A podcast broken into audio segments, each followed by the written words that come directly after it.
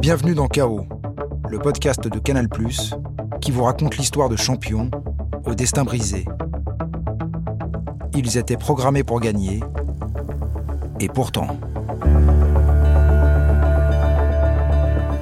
Pour ce nouvel épisode, nous allons retracer la vie de Patrick Ponce. Dans les années 70, pour la première fois dans l'histoire, un Français va peut-être devenir champion du monde de moto. Cette histoire, c'est l'histoire d'un motard, pas comme les autres. Fils de bonne famille, Patrick Ponce n'avait pas grand-chose en commun avec les pilotes de l'époque. Il était célibataire, ne fumait pas, ne buvait pas, mais il était fou, fou de vitesse. Pour nous accompagner dans cette histoire, David Dumain, journaliste moto chez Canal+. Il s'appelle Patrick Ponce. Voici son histoire.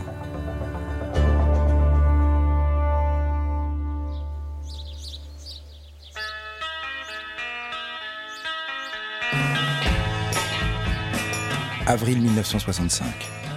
J'ai 13 ans. Couché sur le cadran de mon vélo, dans la position la plus aérodynamique possible, je descends le chemin qui mène à la maison. Les roues tremblent, le vent s'engouffre, et moi je pédale encore et encore et encore. Un dernier virage, la porte du garage est là, devant moi. Putain, combien j'ai fait? Moi bien qu'hier. Allez, je recommence.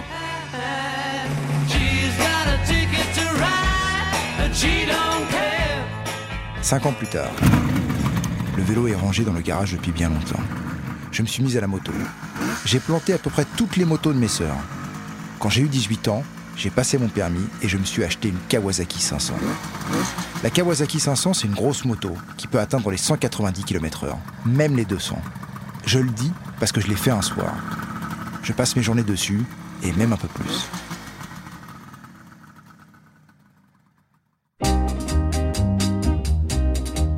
Rouler vite sur une départementale défoncée, c'est sympa.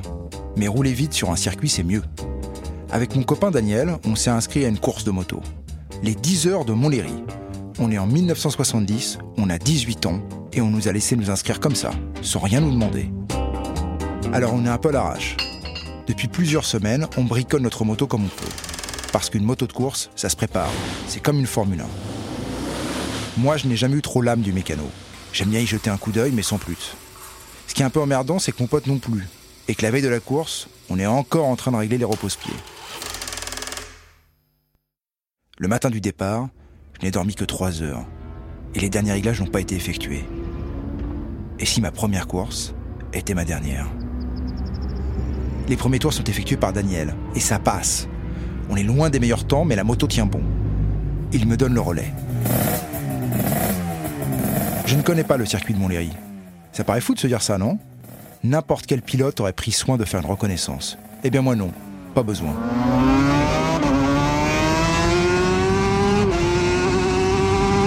Je suis concentré, je me baisse pour prendre les virages, et surtout je veux qu'on remonte au classement. Alors j'accélère, je prends les trajectoires les plus serrées possibles. Un pilote que je double à l'intérieur me fait des grands signes pour me dire que je suis fou, mais moi je suis déjà loin. Premier tour de piste bientôt bouclé, et j'ai déjà repris une bonne dizaine de concurrents. Le reste, c'est une formalité. J'accélère dans la dernière ligne droite, et là, une chicane. Elle est trop serrée, j'arrive trop vite. Je la prends quasiment tout droit, à fond, les mains crispées sur les poignets. Oh putain, je suis passé. C'est un miracle. Bon, en fait, non. Je suis pas du tout passé. hein. La moto a glissé sur le sol et a fini dans le mur. Moi, je n'ai rien. Mais la moto est foutue. Mon pote Daniel est ravi, évidemment, et moi je suis passé pour le pilote le plus con de la course.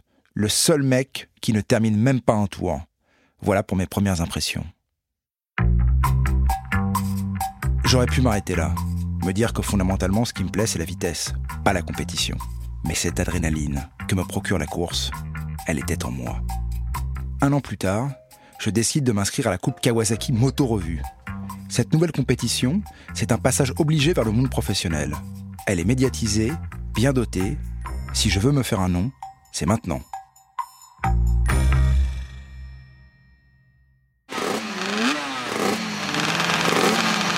Sur 250 cm3, Patrick Ponce devient Patrick la défonce. Je ne finis jamais une course sans tomber. Dans un monde normal, une chute, c'est l'abandon. Mais moi non. Une chute, c'est un nouveau départ.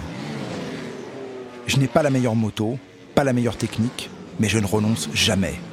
Au plus profond de moi, l'échec est une notion inconnue. J'ai 20 ans et à la fin de la saison, je soulève le premier trophée de ma carrière. Tout ce que j'ai gagné avec la Coupe Kawasaki, je le réinvestis dans des motos plus puissantes.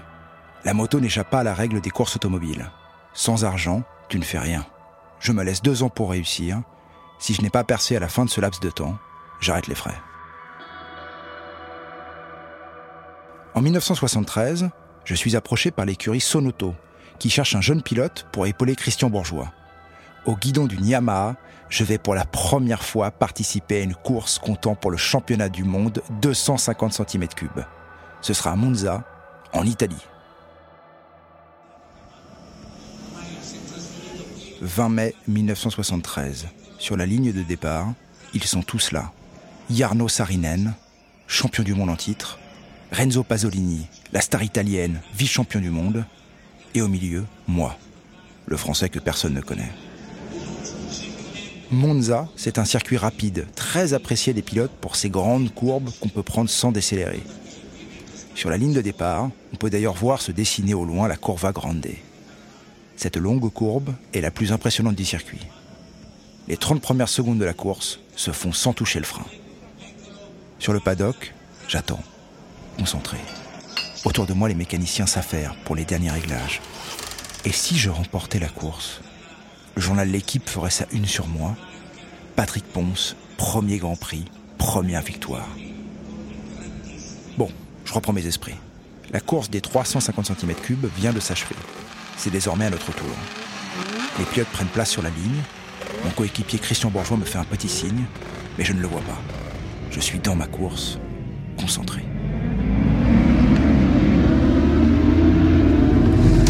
Putain, j'ai raté mon départ. Ah quel con Quand je finis par démarrer, les autres sont déjà loin. J'accélère à fond dans la ligne droite, juste avant la courbe grande. Je commence à incliner ma moto, mais je ne vois plus rien. Une épaisse fumée noire s'échappe du bord de la route. Je me déporte sur le côté, je ralentis doucement. Il y a des débris d'une moto au sol, puis une deuxième. Sur le bord, assis dans l'herbe, un pilote est prostré, le casque dans les mains le regard dans le vide. Devant moi, l'obscurité et des pompiers qui courent de part et d'autre. Ce n'est pas une simple collision. Il y a une quinzaine de motos au sol. Mesdames, Mesdemoiselles, Messieurs, bonsoir. Ce dimanche sportif est malheureusement endeuillé par un terrible accident euh, au Grand Prix de Monza. Un accident qui a coûté la vie à deux très grands pilotes, Jarno Saarinen et Renzo Pasolini. Ils sont tombés à plus de 230 km/h. Pour les arrêter, des simples ballots de paille, avant un grand rail prévu pour stopper les voitures. Ils n'avaient aucune chance. La moto a perdu ses deux meilleurs pilotes.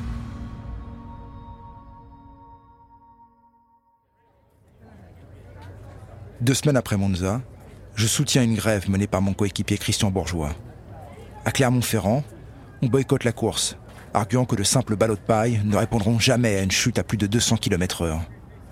À cela, on n'obtient qu'une réponse méprisante. Si on a peur, le directeur de la course nous conseille de faire du jardinage. Ils n'ont conscience de rien. Un jour, ils paieront.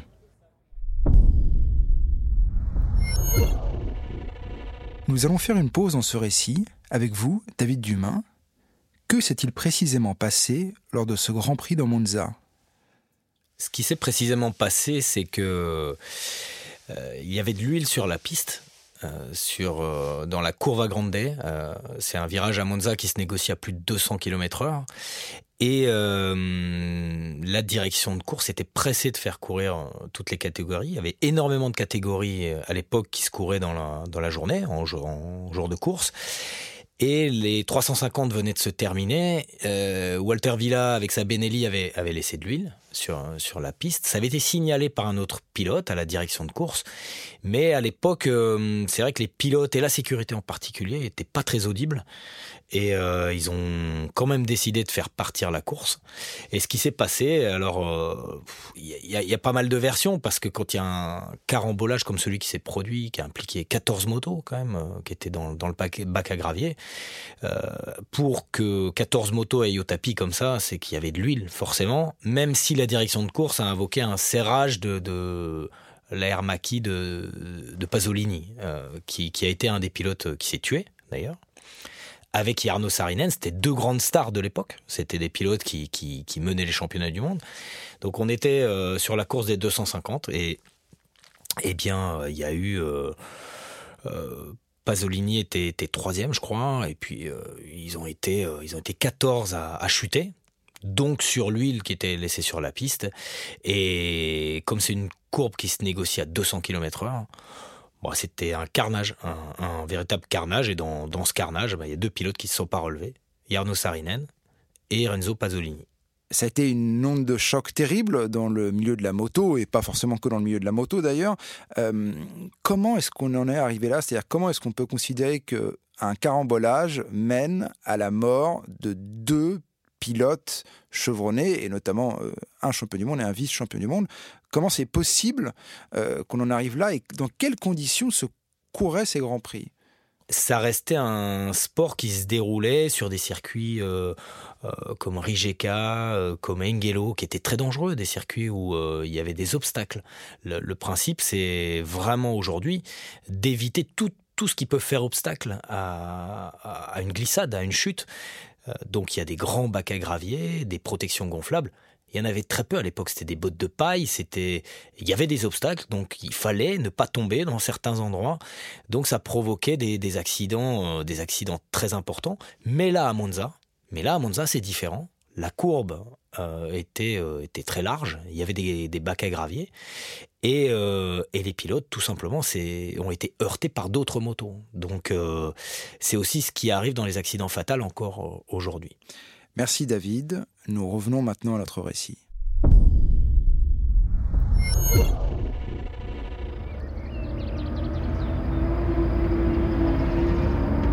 Quelques mois après l'accident de Monza, je suis en Finlande pour le Grand Prix. Le circuit d'Imatra est pourri. C'est un tracé en ville, il y a des bosses partout, une erreur et c'est la chute. Si mes essais ne sont pas terribles, il y a quelque chose dans l'air qui me donne confiance. Et si c'était maintenant? On arrive à la fin de saison, et je n'ai toujours pas approché ne serait-ce que les places d'honneur. Il est temps de se faire un nom.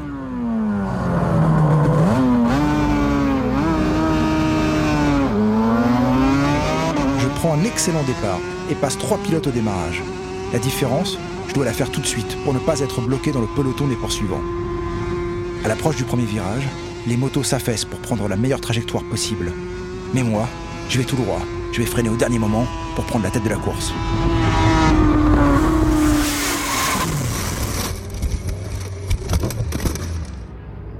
Je n'ai rien et c'est un miracle, puisque j'étais tout simplement éjecté de ma moto et je suis passé entre deux pilotes. Ma moto, en revanche, a continué seule sa route et a percuté celle du Brésilien Santos, qui s'est cassé la cheville. Ma manœuvre a été modérément appréciée au sein des pilotes. Je n'avais déjà pas une très bonne réputation, mais cet accident n'arrange rien. Ponce le fou, voilà désormais comment on me surnomme. Et si je n'étais pas fait pour ça? Le dernier Grand Prix de la saison en Espagne va pourtant me prouver le contraire. Pour la première fois de ma vie, je monte sur le podium en terminant troisième. À partir de cet instant, une rivalité avec Michel Rougerie, meilleur pilote français de l'époque, commence à apparaître. À la mi-saison 74, nous occupons les deux premières places du championnat du monde de 250 cm3. Le futur champion du monde est français, cela ne fait aucun doute.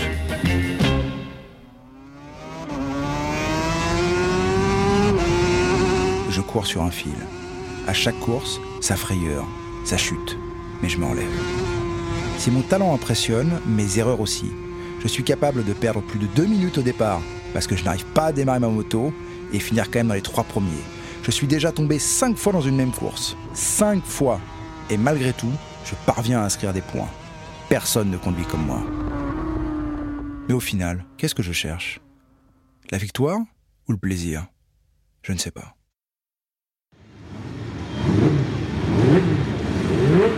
Grand Prix d'Espagne, avant-dernière course de la saison. Le vainqueur sera sacré champion du monde. Impossible pour moi de me décontracter. Je me suis levé vidé de mes forces. La course sera un calvaire, je le sais déjà.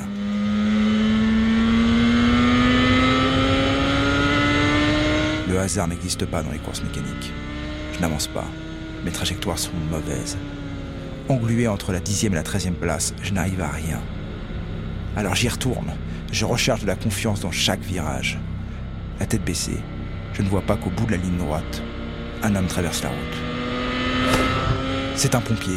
À 180 km/h, je ne le vois même pas. Je le frôle alors qu'il est là, devant moi. Le japonais Katayama qui me suit n'a pas la même chance. Dans un geste désespéré, le pilote couche sa moto avant l'impact. Il glisse sur le bitume et vient percuter le pompier. À quelques kilomètres de là, je rate mon virage et je pars en tête à queue. Ma moto vient s'écraser sur mon pied.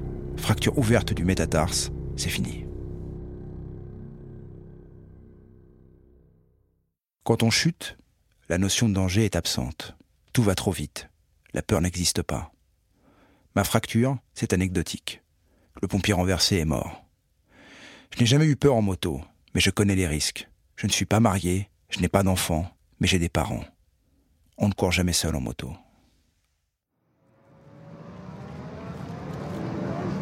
J'ai fini la saison à la troisième place. C'est pas si mal, mais je sais déjà que mon futur se jouera ailleurs. Depuis quelques mois, je m'essaie dans une autre catégorie, les 750 cm3.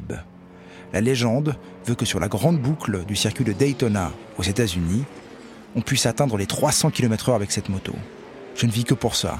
Alors je tente, et aux courses en 250 et 350 cm3 s'ajoute la catégorie 750. Mais mon corps a ses limites. En 1978, j'ai 5 ans de compétition officielle derrière moi. Bilan 6 fractures de la jambe, 3 clavicules cassées, et je ne compte même plus mes traumatismes crâniens. Je n'ai jamais voulu arrêter, mais je n'ai jamais su faire un choix. Alors je gagne, parfois, mais je perds, souvent. Je lis dans les journaux que l'avenir, ça n'est plus Patrick Ponce. Ce sont les deux Christians, Christian Saron et Christian Estrosi.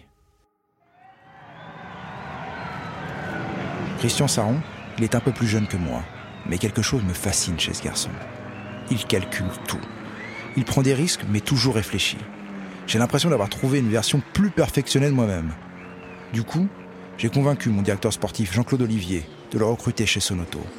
Et ensemble, on décide de s'aligner sur la compétition d'endurance la plus prestigieuse au monde, le bol d'or.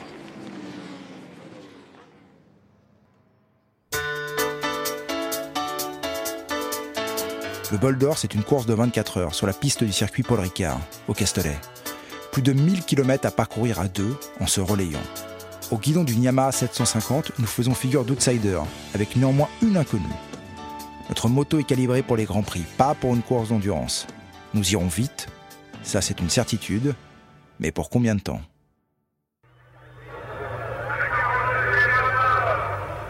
16 septembre 1978, 15 heures. 80 pilotes au départ. Un seul vainqueur. Les autres tombant dans l'oubli.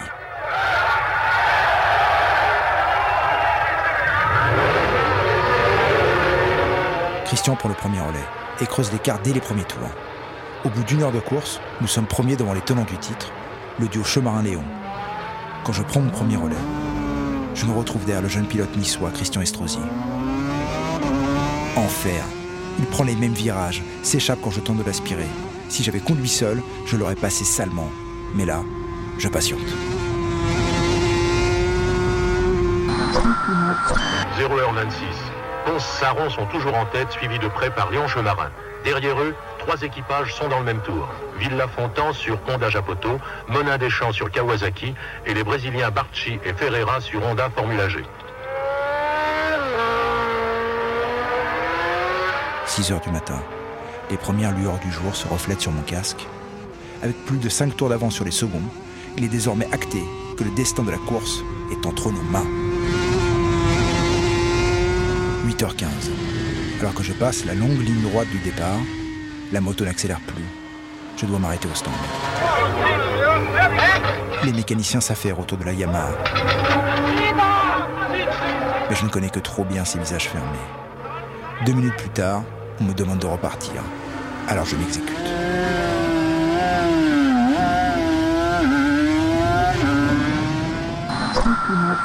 Vers 8h30, on apprend que la Yamaha de Ponce-Saron est arrêtée dans la ligne droite du Mistral, Villebrequin cassé.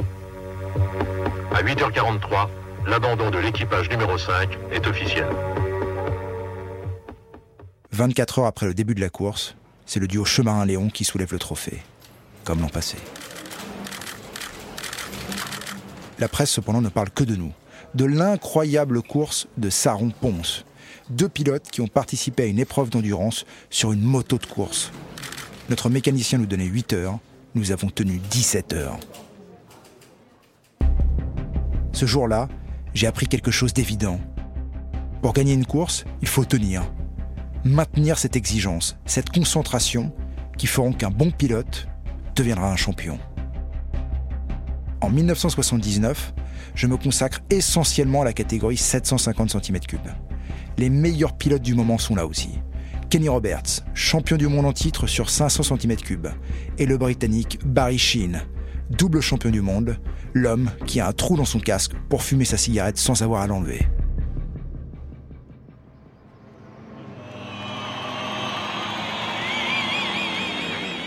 Mais cette saison est la mienne. J'ai trop attendu. J'en ai trop chié pour passer mon tour. Alors successivement, je gagne le GP de France, du Canada.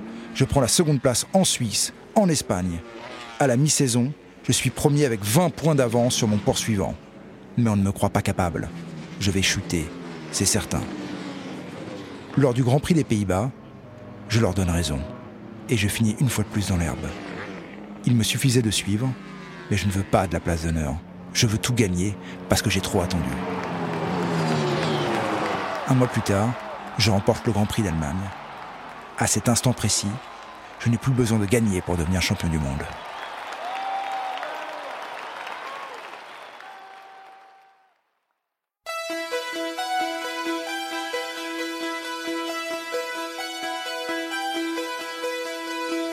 Le 30 septembre 1979, à Rijeka, en Yougoslavie, pour la première fois de ma vie, je ne fais que suivre. Je ne prends aucun risque. Et je deviens le premier champion du monde français dans un sport mécanique. Cette fois, la France ne participe plus, elle gagne. Et je suis son premier champion.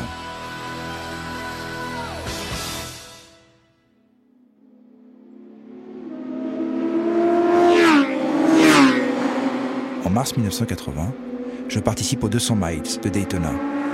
Sur un anneau de vitesse, incliné à plus de 30 degrés, je deviens le troisième européen et premier français à m'imposer devant les meilleurs pilotes du monde.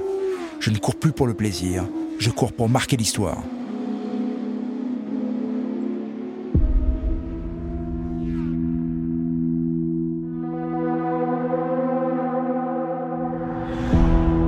Si je veux devenir le meilleur, je dois m'imposer dans la catégorie reine, celle des 500 cm3. Et dans ce monde-là, je ne suis personne. Les 500, c'est depuis deux saisons le jouet de l'américain Kenny Roberts. Il est double champion du monde et personne ne le bat jamais. Je sais que je peux le faire, mais il y a une réalité sportive plus terre à terre. Ma Yamaha 500 ne tient pas la route. Ma première saison tourne au fiasco. Je ne me bats même pas pour les places d'honneur, je suis trop loin.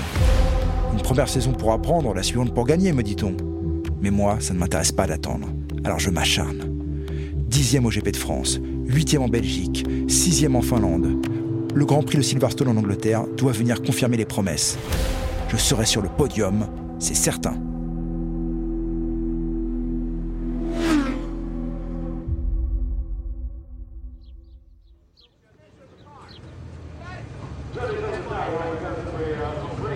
Silverstone, c'est l'un des circuits les plus rapides du monde. Le matin de la course, je croise Michel Rougerie, l'autre pilote français sur 500 cm3. Il a le visage tendu. Lui aussi est décroché au classement général. Son avenir se joue comme moi, sur ce circuit. À 15h, il fait beau. Et je crois que c'est bien la première fois que je vais rouler ici sous un beau temps. C'est con, mais c'est exactement ce que je me dis en montant sur ma moto pour prendre le départ.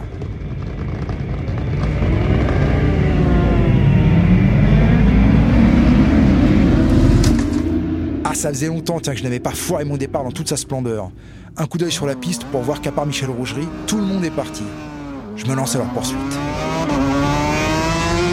Concentré, efficace, je rattrape petit à petit les derniers pilotes. En deux tours, j'ai déjà repris six concurrents, Mais derrière moi, Michel Rougerie prend mon aspiration. À 250 km/h, je me penche à l'approche du Beckett, le grand virage qu'on prend sans décélérer. Un coup d'œil à mon rétroviseur, Michel est là, il est derrière moi.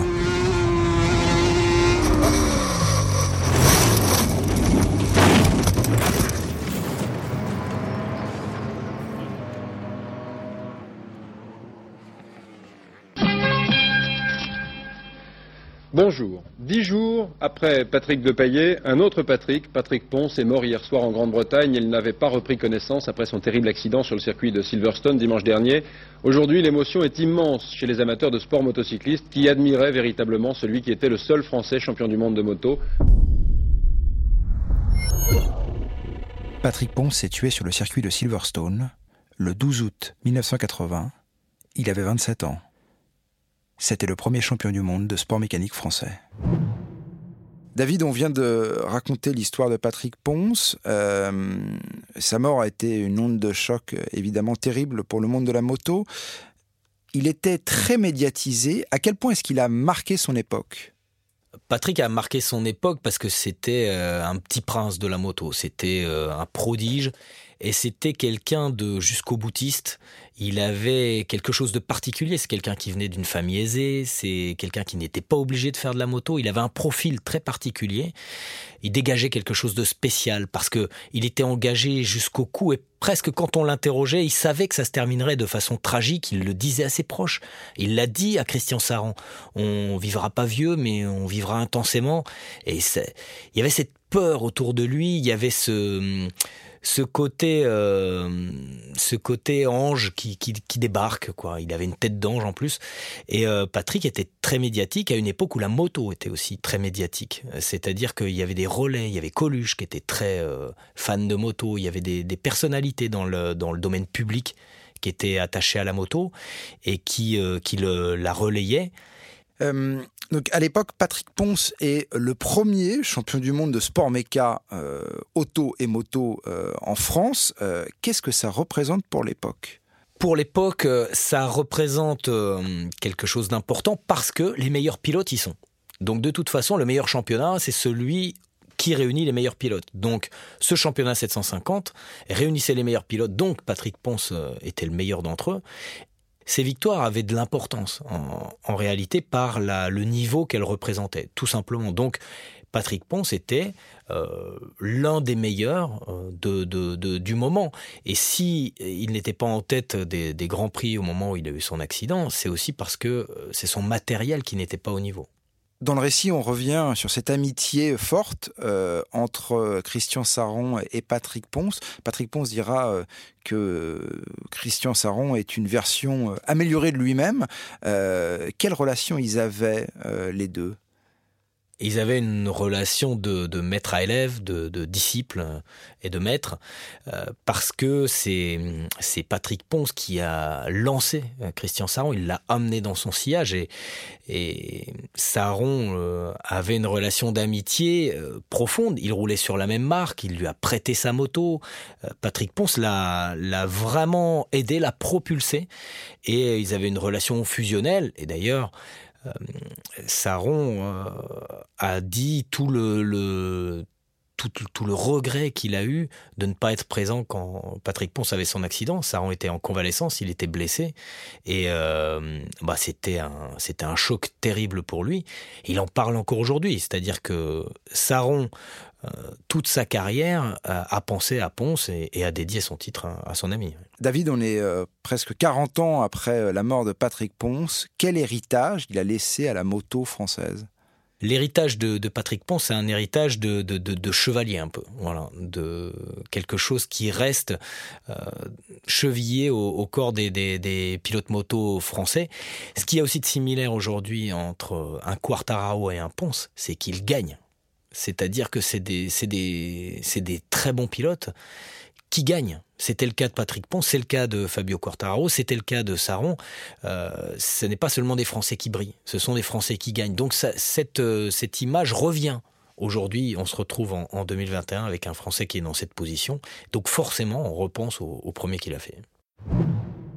Je précise que ce récit est inspiré d'un livre de Patrick Ponce intitulé Paris sur la chance aux éditions Flammarion. Ce podcast a été écrit et réalisé par Clément Crépu et Gilles Paco. Tous les podcasts sont à retrouver sur MyCanal et toutes les plateformes d'écoute en ligne. À bientôt.